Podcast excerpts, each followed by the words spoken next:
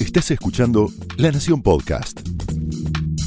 A continuación, todo lo que tenés que saber sobre tecnología con el análisis de Ariel Torres, Guillermo Tomoyose y Ricardo Sametban. Señales.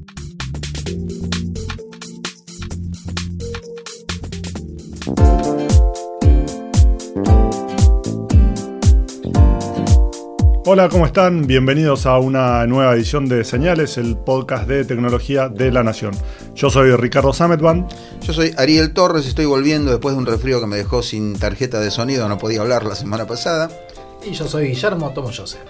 De lo que no les vamos a hablar hoy es del nuevo iPhone que está por lanzarse ahora en instantes. Estamos grabando esto con alguna antelación y bueno, quedará para la semana que viene. Sí sabemos, por todo lo que se ha filtrado, y no va a ser sorpresa para cuando ustedes escuchen este podcast, que son tres modelos, que es el iPhone XS, el, el XS o el 10S, ¿no? Porque la X en realidad, nosotros le decimos iPhone X, pero técnicamente es iPhone 10. iPhone 10S, iPhone 10S Max y no Plus, como se especulaba, y también un modelo eh, de menor costo, no decirle económico porque no, no son baratos estos teléfonos, que es el iPhone X o el iPhone 10R.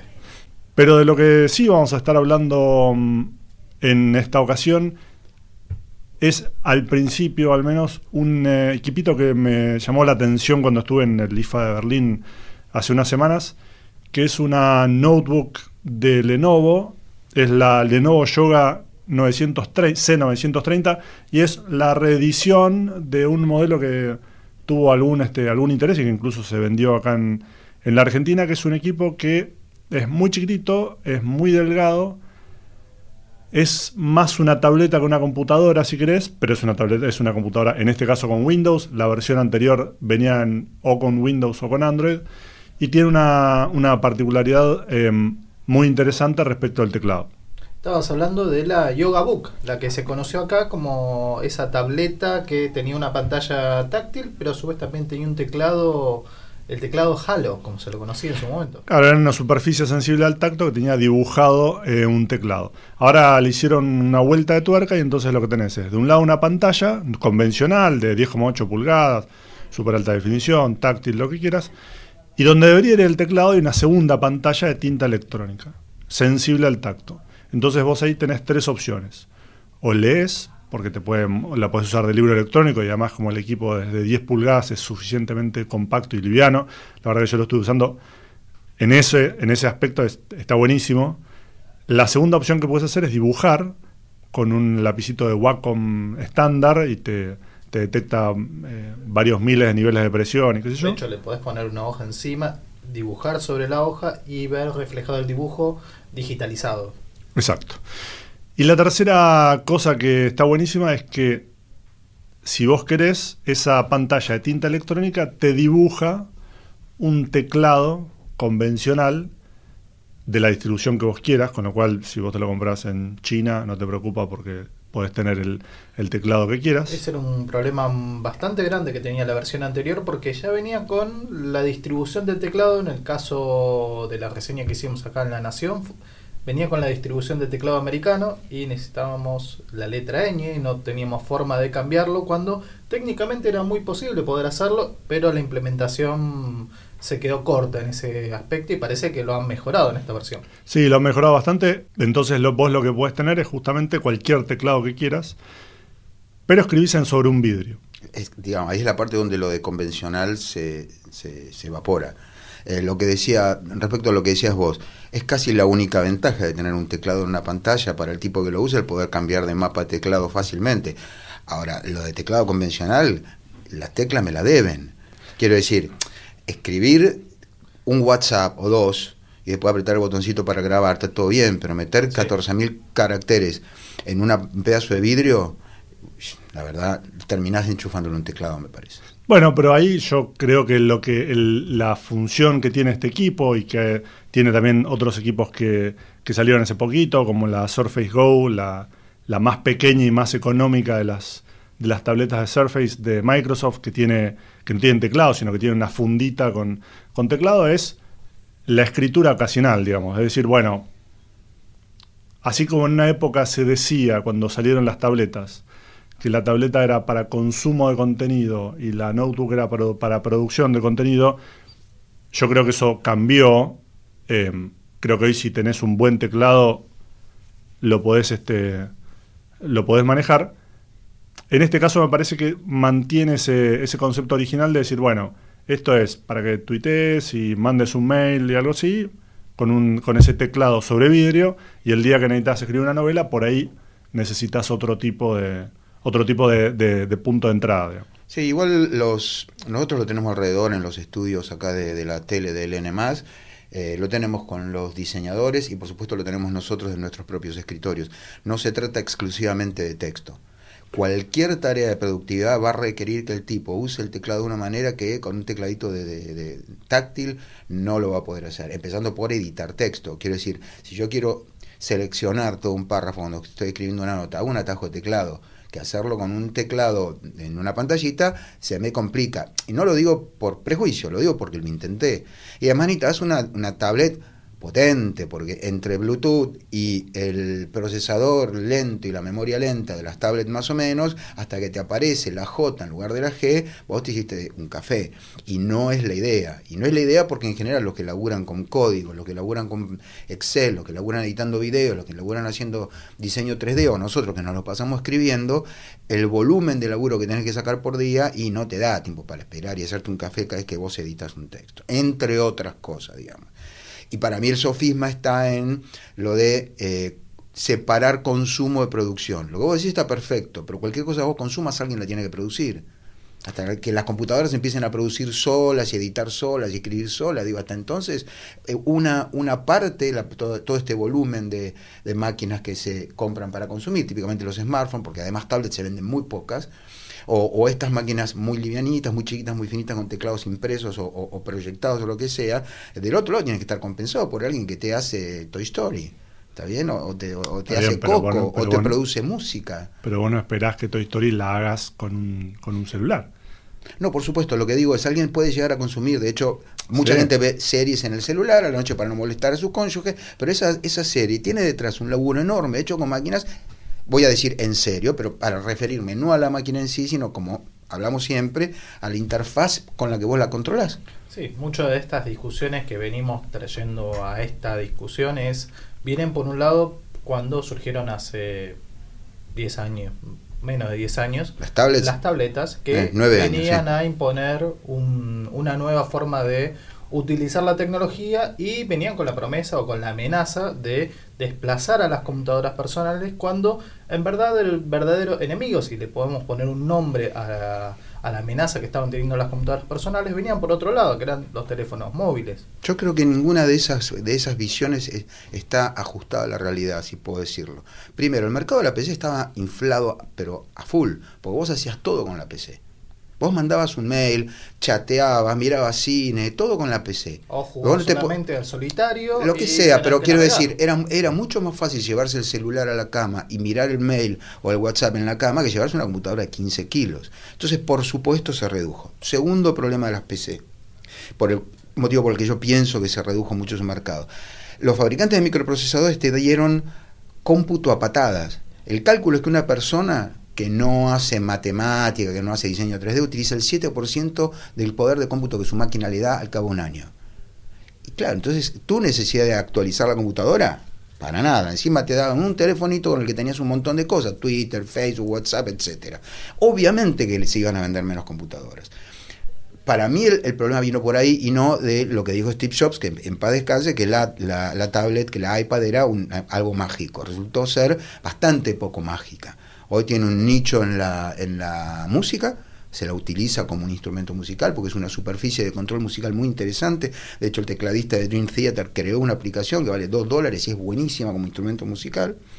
Eh, hay un nicho entre los presentadores de televisión, un presentador de televisión que, se, se precie, siempre anda, no anda con una anotadora, ahora anda con un iPad, pero realmente cuando uno ve las estadísticas no son lo populares que se anticipó y ahora empezamos a ver un montón de equipos que se parecen más a la PC clásica. Bueno, fue una de las grandes discusiones cuando Apple presentó el iPad Pro con un teclado, un teclado normal, digamos, un teclado de, ¿En serio? sí, físico, que era bueno, pero al, al fin de cuentas lo que estás haciendo es una notebook. Yo igual creo, sí, que el camino va más por el lado para la para mucha gente de la tableta a la que le agrega un teclado y tiene un sistema operativo entre comillas sencillo. Digo entre comillas porque, como le pasa a cualquier sistema operativo, a la larga, en la medida que va sumando funciones y que yo, se va haciendo más complejo. Pero me parece que para el grueso de la gente tiene más sentido un equipo así que una, una notebook tradicional en donde, como vos decías, no termina de usar eh, todas las funciones, más allá de que al menos en capacidad de cálculo eso ha variado entre lo que te ofrecía una PC y lo que te da hoy una, una tableta buena, que yo, un iPad Pro tiene en términos de capacidad. Eh, igual vale, cuesta lo que un rascacielos. Sí, por supuesto. Dejando de lado, esta, es lo que vos decís está en los números. Es evidente que es así. Lo que yo estoy diciendo es guarda, porque esta, este todo esta, mm, este ruido que se hizo alrededor de la movilidad, de las tablets, etcétera, puede confundir al tipo que necesita una computadora para otra cosa. ¿Está? Entonces, el, el, decir la PC está muerta, como se dijo que estaba muerto un montón de cosas en estos años, de la radio hasta el teatro, eh, me parece que puede llevar a alguien a invertir mal la guita. Cree realmente que con la iPad va a poder hacer lo mismo que con una PC y resulta que para empezar no va a tener un sistema operativo tan abierto como lo que tenemos en una PC, no va a tener un sistema de entrada de datos tan versátil y tan cómodo como es un teclado, hasta, insisto, que lo manejemos con la mente, no va a tener mouse. Lo primero que hace una persona que labura mucho con su notebook es ponerle un pituto de, USB y un mouse en serio, porque la superficie de este touchpad es imbancable, ¿está bien? Pero, a ver, cuando estás laburando 10 horas por día produciendo, entonces, eh, yo, yo, no digo que no sea como vos decís, efectivamente así los números cantan. Lo que quiero advertir es guarda porque estos dispositivos no sirven para ciertas cosas, simplemente no sirven para hacer eso. Sumado a todo esto que los límites entre lo que es una computadora personal, sea una portátil o, y comparado, mejor dicho, con una tableta, cada vez los límites son más difusos, porque antes la tableta solamente era una pantalla de 7 o 10 pulgadas y que eventualmente podías conectarle un teclado Bluetooth. Ahora las ofertas ya oficiales, primero por el lado de Surface, que Microsoft empezó a tratar de desarrollar un modelo de PC más adaptado a las tabletas, al iPad Pro que ya empieza a traer un teclado, empieza a ser un poco más difuso ese límite entre a confundir de cierta forma a los a los compradores que pueden utilizar una tableta como una PC o una computadora de escritorio para tareas productivas con las PCs que no llegan a tener el poder de cálculo de una computadora portátil, pero que a su vez trata de acercarse a ese escenario, ese, esa área de trabajo que ofrecen las tabletas. Bueno, justamente, por ejemplo, con el ahora que salió el Surface Go, esta, esta tableta de Microsoft que en un punto por el precio y las prestaciones iba como al mismo nicho que el iPad, de repente te encontrás con que para algunas funciones, por como viene, y, digamos, y, simplemente porque en algún momento de la, de, la, de la construcción del equipo tuvieron que elegir a qué darle privilegio, en términos gráficos, por ejemplo, tiene un procesador de, de Intel, entonces es muchísimo más limitado que el procesador gráfico que tiene un iPad, y entonces tenés algo que, ya sé, es un caso extremo y para un montón de gente no le importa, pero es un buen ejemplo. Si vos querés correr Fortnite, que es un, es un juego hoy casi estándar para un montón de gente, en el iPad Pro no tenés ningún problema, en el Surface Go no se puede usar. Eso es un problema de, digamos, el procesador de Intel, obviamente, y, de, y del GPU que te pasaba con cualquier PC, digamos. Vos te comprabas una PC que tenía el procesador de gráficos incorporado, Intel, HD, bla, bla, bla, no servía para nada. Sin duda. Te ibas y te comprabas una tarjeta de video buena que te salía más o menos lo mismo que la computadora y ahí podías correr Fortnite y, y todos los demás juegos para computadora. En, cuyo caso habría que poner la PlayStation o, o, la, o la Xbox en el medio. Si la vas a usar para jugar, no te gastes la guita en una computadora, comprate una Play y si vas a mandar algún textito cada tanto, lo haces con el celular o con una, o con una o con una tablet. Todo lo que estamos eh, analizando es verdad, pero me parece que se desvía siempre el, foco de donde realmente importa y es que no, le, no se le dice al futuro comprador toda la verdad, digamos. Se le dice una parte. Vos ves las especificaciones de los teléfonos, casi lo único que no se menciona es cuánta memoria RAM tiene y que es medio clave para comprarlo. Tampoco el, el- se- se le- si yo voy y le compro el celular al tipo, le digo, mira, yo lo que hago es escribir más o menos un millón de caracteres por año en un diario. ¿Me sirve? Bien, sí, pero- llévalo tranquilo, le conectas un teclado bien, pero vos Bluetooth. un- sos un ejemplo extremo en ese punto. De ningún, yo no hablo de, de, de mía, estoy poniendo como ejemplo que alguien que va y compra algo te van a decir sí, llévalo, porque le puedes con- conectar un teclado Bluetooth. Para mí la- la- el foco debería estar, y por lo, por lo que, por cómo viene la historia, porque ahora las PC están empezando a remontar, por ejemplo, al final no desaparecieron, etcétera. Parecería ser que el foco no está tanto donde lo ponemos, sino en el, método de entrada, como se llama. El teclado y el mouse. Hasta ahora no hemos inventado nada mejor que eso para productividad. Entonces, si al tipo resulta que vos le estás vendiendo un equipo o él quiere comprar un equipo para hacer determinada tarea, yo le diría, mira, que no tenga menos de 8 GB de RAM, si tiene 16 no me asusto para nada, y que tenga un teclado así de grande, con unas teclas así de grandes mecánicas. ¿Por qué? Porque vas a ser más feliz, vas a laburar mejor, vas a más descansar, una pantalla así de grande. Por ahí la computadora tiene el tamaño de un smartphone. Hoy podemos hacerlo. Bueno, de hecho, uno de los equipos que a los que yo le tengo mucha fe, que sale ahora en septiembre, que es una, una campaña que se hizo en, en, eh, de financiamiento colectivo, no me acuerdo si en Kickstarter o en Indiegogo, es un equipo que se llama Mirabook, que si alguna vez pensaron en, eh, en un teléfono de Motorola que se llamaba el Atrix, Me acuerdo. es un teclado y una pantalla, teclado estándar de, de notebook y una pantalla estándar de, de notebook de 13 pulgadas. Y básicamente lo que vos haces es enchufarle el teléfono y el teléfono es el, el- el cerebro, el motor de, de este equipo. Samsung y Huawei están haciendo algo similar para equipos de escritorio, vos le enchufás... Funciona muy bien cuando vos podés conectarle con un cable tipo C, con una salida HDMI, lo podés enchufar directamente a una pantalla, sea un televisor o un monitor, y a través del teclado virtual de la pantalla o adjuntándole un teclado vía Bluetooth, puedes tener tu estación de trabajo que lo llevas a todos lados y cuando vuelves a la oficina lo pones en una base o usas el cable si vas a otro lugar a hacer una presentación. Y lo bueno es que el puntero ahora está conectado y lo puedes usar como un puntero láser. Son distintas formas que eh, en medio de toda esta mm, aparición de nuevos formatos o plataformas de hardware se fueron puliendo al paso de estos años. A mí lo que me, lo que me parece interesante de este tipo de dispositivos, em, más allá de que sea una pantalla que tengas un teclado y que le puedas poner un, un ratón si querés, también hay una cuestión de, em, de inversión. Digo, en vez de tener que tener un teléfono y usarlo parcial- parcialmente y tener además una computadora y usar su capacidad parcialmente, con esto eh, no, digamos, no, es por promocionar este, este equipo ni mucho menos, este o, el- o este tipo de conceptos, eh, Asus tenía toda una, una línea también de, de smartphones convertibles que iban en esta, en esta misma idea. Es la idea de decir, bueno, yo tengo una única computadora, que es el celular, por, por una cuestión obvia, y de ahí le voy enchufando cuando necesito el, eh, los periféricos necesarios para aprovecharlos según la, la, la necesidad que tengo. Me parece que a, a futuro por ahí es por ahí donde, donde va el camino, aunque hay que ver obviamente... Pero espera, eh, la palabra futuro es un poquito eh, Ah, laxa. Voy a esto. Primero, sabemos que hoy ningún celular puede ni siquiera rozarle los talones a una computadora en serio. Yo hago que este celular, que es muy bueno, lo pongo a hacer un render 3D de un video de 5 minutos y se funde. ¿Está bien? Podés hacer un huevo frito en la parte de atrás. No, no, no mezclemos la cosa, no le da el cuero. Ahora, a futuro, como vos decís, sí ocurrirá por ahí que la computadora sea prácticamente invisible. Vamos a poder poner, si ya hemos puesto acá 4 millones de veces más bits de memoria, bytes de memoria que lo que yo tenía en mi primera PC, que pesaba 15 kilos, vamos a poder poner por ahí una computadora extremadamente potente en algo que, por ahí es un botón en tu ropa.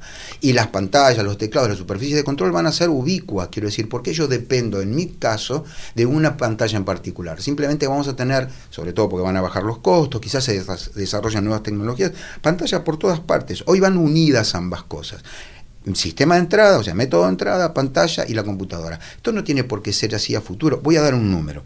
Hace 30 años, 1985, una Cray 2 pesaba 2 toneladas y media, costaba 17 millones de dólares y utilizaba 1000 litros de líquido refrigerante. Una PlayStation 4 es 1800 y pico de veces más potente, cuesta 500 dólares y pesa un kilo y medio o dos kilos, no me acuerdo.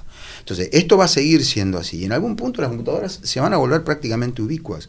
Entonces, enfocarse en el poder de cómputo hoy es por lo menos arriesgado. Para mí hay que enfocarse más en, la, en, la, en lo que el tipo tiene que hacer con la computadora. Bueno, justamente a lo que voy es que vos hoy en un celular tenés suficiente poder de cómputo como para resolver una enorme cantidad de cuestiones para las que no es necesario invertir en algo más poderoso porque lo puedes resolver con esto y cambiándole la pantalla del teclado. Sí, sí, eso, eso, es efectivamente así. Lo más probable es que nadie cambie la pantalla del teclado nunca y lo haga acá. Eso es lo de menos. Lo que voy es, me interesan los casos particulares porque cuando se hace todo esta, este, este humo alrededor de una cierta plataforma, la que sea, no me importa cuál, eh, pasaba también con las computadoras, quiero decir, yo he contestado 25.000 cartas de lectores en este diario y muchas veces los lectores al principio me decían, ¿puedo hacer con la computadora tal cosa? Y era absolutamente imposible. Quiero decir, era como teletransportar un sándwich de miga. No, no lo vas a poder hacer. Internet no sirve para eso. Vos podés mandar una foto, un sándwich de miga, una, un video, un diseño 3D, lo puedes imprimir, pero no vas a poder mandarlo todavía. Entonces, cuando uno hace mucho humo de ciertas cosas y convierte como en su momento fue la PC, después el, el, iPhone y después la iPad y lo que siga, en, haces demasiado humo, lo cargas demasiado de mito, va a haber un número grande de compradores que van a meter la gamba cuando, cuando, cuando saquen la billetera, se van a equivocar en la compra. A mí me pasa a menudo, digo, yo sigo recibiendo consultas y de golpe quieren hacer con esto algo que esto no puede hacer.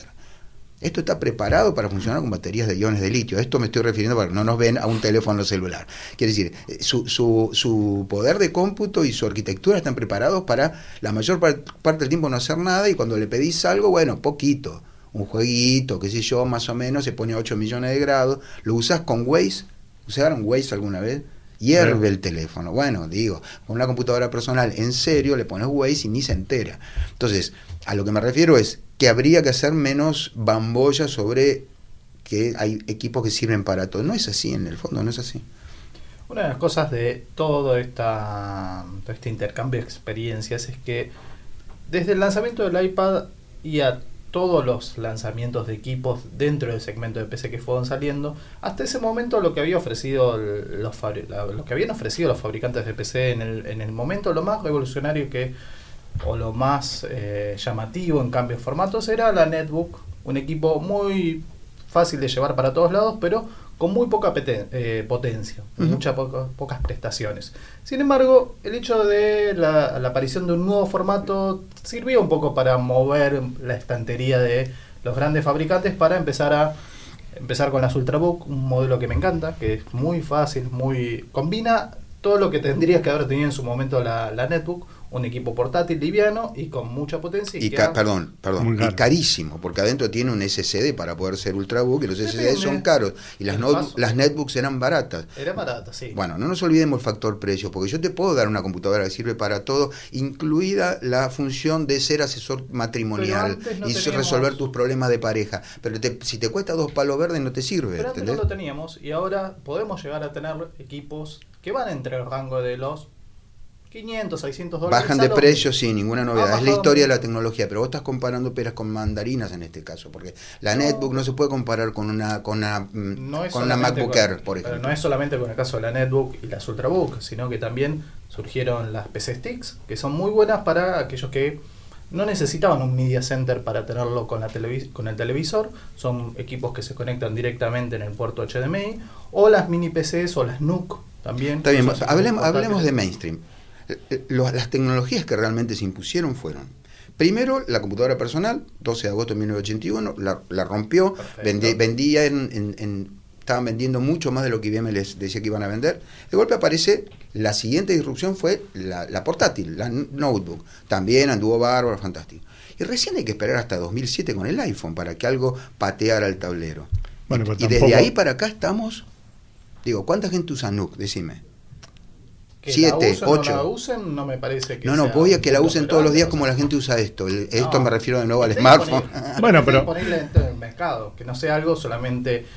Podemos hablar por ahí que la Raspberry Pi, que es un equipo de hobbyistas, sí, tiene su nicho puntual y específico. Es que estoy, no estoy hablando de nicho, precisamente. Pero el resto de los equipos sí considero que está en oferta, se pueden conseguir, están a la venta, está, está al alcance de poder comprarlo tanto como una computadora escritorio o como una portátil. Puede ser que no tenga la audiencia que pueden llegar a tener los equipos tradicionales. Para mí todo el rollo este se reduce a tres variables. O vos necesitas una computadora para producir y no necesitas movilidad, comprate una computadora, ya está. O vos necesitas una computadora para producir, necesitas movilidad, comprate una notebook, una netbook, algo que te sirva. Y si no, tenés un smartphone, bueno, grande, más o menos Pero caro. tenés en el medio un montón de otras opciones. Que- Sí. claro, Va a ser un media Está- sí. Para buscar la que más se adapte a lo que vos considerás que, que vale. Mm. Sí. Está- a ver, de nuevo, si, si le... ¿Cuántas personas conoces vos que te vienen a preguntar, che, pa- para Media Center, ¿qué me compro? ¿Qué nos preguntan en la sección siempre? Todo el mundo, todo el tiempo. ¿Qué, es- qué celular me compro? Y si no, ¿qué, ¿qué computadora me compro? Yo en la vida, hace 25 años estoy en este diario, nunca me preguntaron qué Media Center me compro, porque el tipo que sabe qué es un Media Center ya sabe lo que tiene que comprar. No, y además se usa poco. Mi Media Center es una computadora de 10 años, torre conectada a un televisor enorme y anda fantástico. Tengo, está bien, pero siguen no. sin ser. A ver, acá estamos hablando de grandes tendencias. Esas tendencias que ma- marcan la historia de una tecnología. Yo te puedo decir que el H de Pedernal fue una tendencia, el arco y flecha fue una tendencia. Ahora, si había un arco y flecha en particular que podía tirar dos flechas a la vez, y por él usaron cuatro changos que realmente tenían la capacidad de usarlo, el resto sigue usando una flecha por vez. Entonces, de eso estoy hablando. Los media centers están buenísimos, pero vos podés convertir tu notebook en un media center. Sí, no es el punto hablar solamente sobre netbooks o sobre media centers, sino- Raspberry Pi, lo mismo, las amo, son divinas, podés experimentar Pero- hasta mañana, pero esto es como rutear el smartphone, ¿viste? ¿Cuánta gente rutea el smartphone? Y el tipo que sabe por algún fin en particular, del que lo hace, te va a decir, mira, pero comporta ciertos riesgos. Al final lo que termina ocurriendo, la tendencia es que la gente compra una computadora, una, ponele, una, una Ultrabook o un smartphone. Y mucho menos se compran tablets. Digo, la tablet en Sí. general es para el chico, para los chicos la compran. Sí, lo que tiene también la tablet es que la virtud de la tablet, que es poder ser longeva durante el paso del tiempo, no perder características, seguir funcionando. Tal vez si uno tiene la segunda generación del iPad, tal vez puede llegar a seguir navegando. O sea, una gran virtud que ha canibalizado un poco las ventas. Lo mismo estos le pasó en su momento en la PC, sí. Pero tampoco movieron demasiado el día. Digo, fueron una locura, fueron tapa de Newsweek, las tablas más importantes después de las tablas de Moisés. ¿Te acordás la tapa esa? Y al final no, no fueron no fueron lo que fue el iPhone o lo que fue en su momento la PC. Yo creo que le- ahí lo que le falta es un poco de tiempo. Y sobre todo porque me parece que las notebooks se parecen cada vez más a las tablets y las, o tabletas. Y digamos, me parece que es un, es un segmento que se va solapando y que va a haber un momento en el que va a ser. Hoy podrías argumentar que cualquier mm, portátil con Windows y una pantalla táctil es en, en suma una notebook. Si tiene un, Yo- algún- sí. una, una tableta, perdón. Em, Una tablet, sí, total. eh, yo creo que lo que hay ahí es un es un solapamiento de de dos formatos que se va- van a ir haciéndose cada vez más difíciles de, de distinguir lo que en algún momento se llamaba la 2 en 1, detachable. Sí. Y al final, ¿qué ocurre nombres. siempre, Ricky?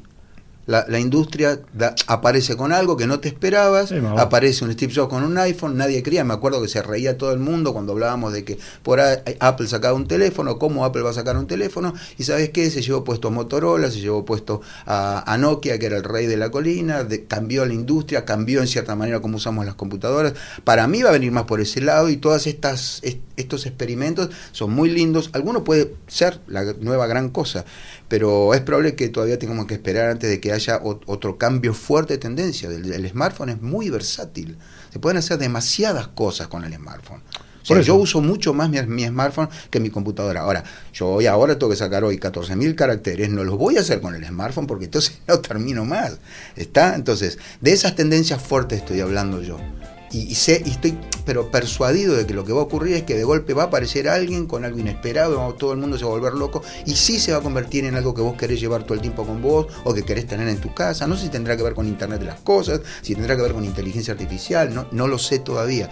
Pero no me parece que sea el solapamiento ni la combinación de, de- de plataformas o de formatos lo que, lo que vaya. Digo, lo digo porque no ocurrió antes, tampoco quiero hacer anticipos porque no veo el futuro. Pero hasta ahora lo que pasó fue que siempre de golpe hubo un terremoto y cambió todo. Bueno, veremos en todo Veremos. Eh, y con esto nos vamos, que tenemos que ir a ver si Apple tiene un terremoto o no. Parecería, en principio parecería que no. Simplemente una actualización como es previsible en un mercado que está maduro, si querés, y estandarizado y, no, y que no puede reinventarse todos los años. Pero del tema del iPhone y mucho más vamos a estar hablando en un próximo episodio, así que nos escuchamos la semana que viene. Chao. Hasta luego. Adiós. Esto fue Señales, un podcast exclusivo de La Nación. Escucha todos los programas de La Nación Podcast en www.lanacion.com.ar. Suscríbete para no perderte ningún episodio. Estamos en Spotify, Apple Podcast, Google Podcast y en tu reproductor de podcast favorito. Seguí escuchando La Nación Podcast.